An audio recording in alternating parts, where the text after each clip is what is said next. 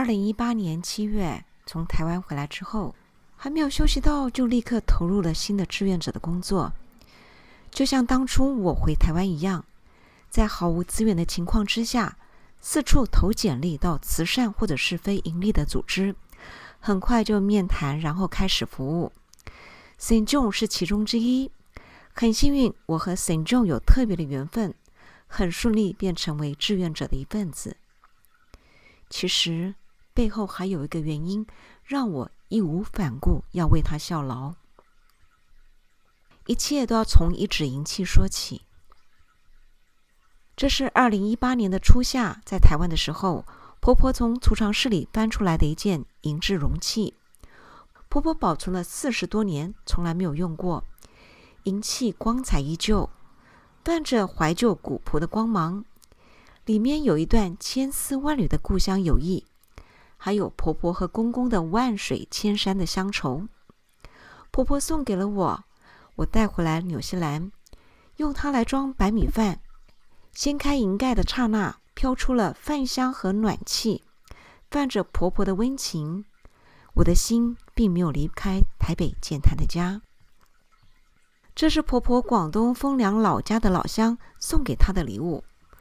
婆婆离乡逃离到香港，才刚过十岁。当时他的养父母先去了香港，留他在老家照顾外婆姑婆。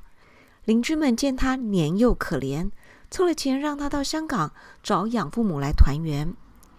兵荒马乱的年代，当时给他凑盘缠的老乡也离开了家乡，在泰国落了脚。经过多年的奋斗拼搏，生活逐渐安顿温饱之后，联系到辗转来到台湾嫁做人妇的婆婆，老乡花了积攒多年的积蓄，买了机票来探望。行李里边装了几只金碧辉煌的银器作为见面礼。在物资匮乏的六零年代，婆婆当金银财宝般珍惜，其中还收藏着一股对老乡的怀念和感恩。于是，收在储藏室里数十年的几件银器，一直到二零一八年六月才被拿出来。我也才知道。这段曲折的逃难历程和千里相系的故乡情，婆婆把这个如此有纪念意义的东西交给了我，于是我和她有了共同的记忆、情感和任务。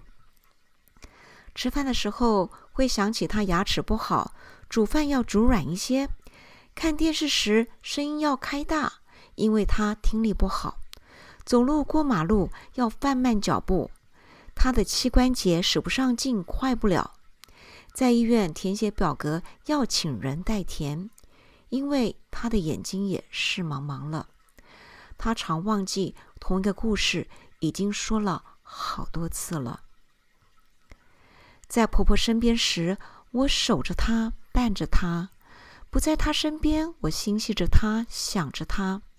像一个独居的八旬以上的老太太，是需要人不时的嘘寒问暖。电话虽然是落伍老套，一旦铃声响起，可能就是老人家期待中的亲友来电，让他们雀跃不已。还有屏东旭海的留守老人家布布，每天坐在路旁谈天，没有亲友打电话给他们，一生病就找芳姐下山治疗。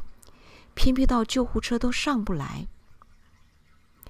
当我从台湾回来之后，知道 Senjo 有行之二十多年的关怀电访员 Karen Collar 即将对华社展开服务，我立刻响应支持。我明了老人家的期待，一星期一次的电访关怀，人际关系不再只是社群网站的留言，而是有一位关心你的新朋友，定时陪你闲话家常。这位关怀电访义工受过 s t John 的专业义工培训。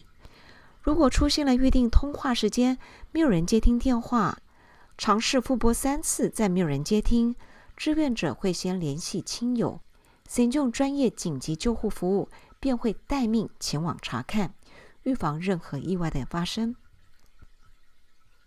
老吾老以及人之老，过去在电视台工作和侨社非常密切。受大家照顾的多，朋友不嫌多。我婆婆在台湾受到社区的关怀和照顾，我也希望能够反馈给纽西兰的长者以及孤寂人士。